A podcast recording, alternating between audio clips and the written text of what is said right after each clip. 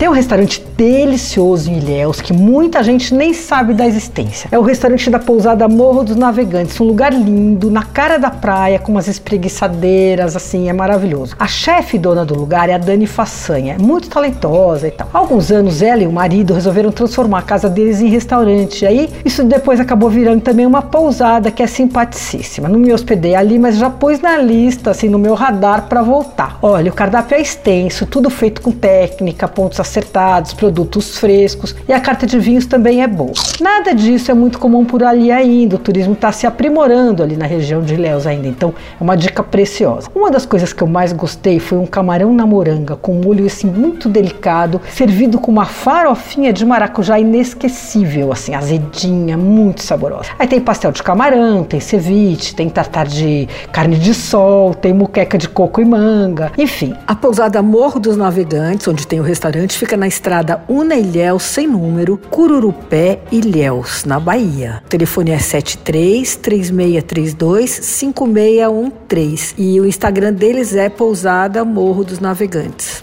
Você ouviu Por Aí. Dicas para comer bem com Patrícia Ferraz.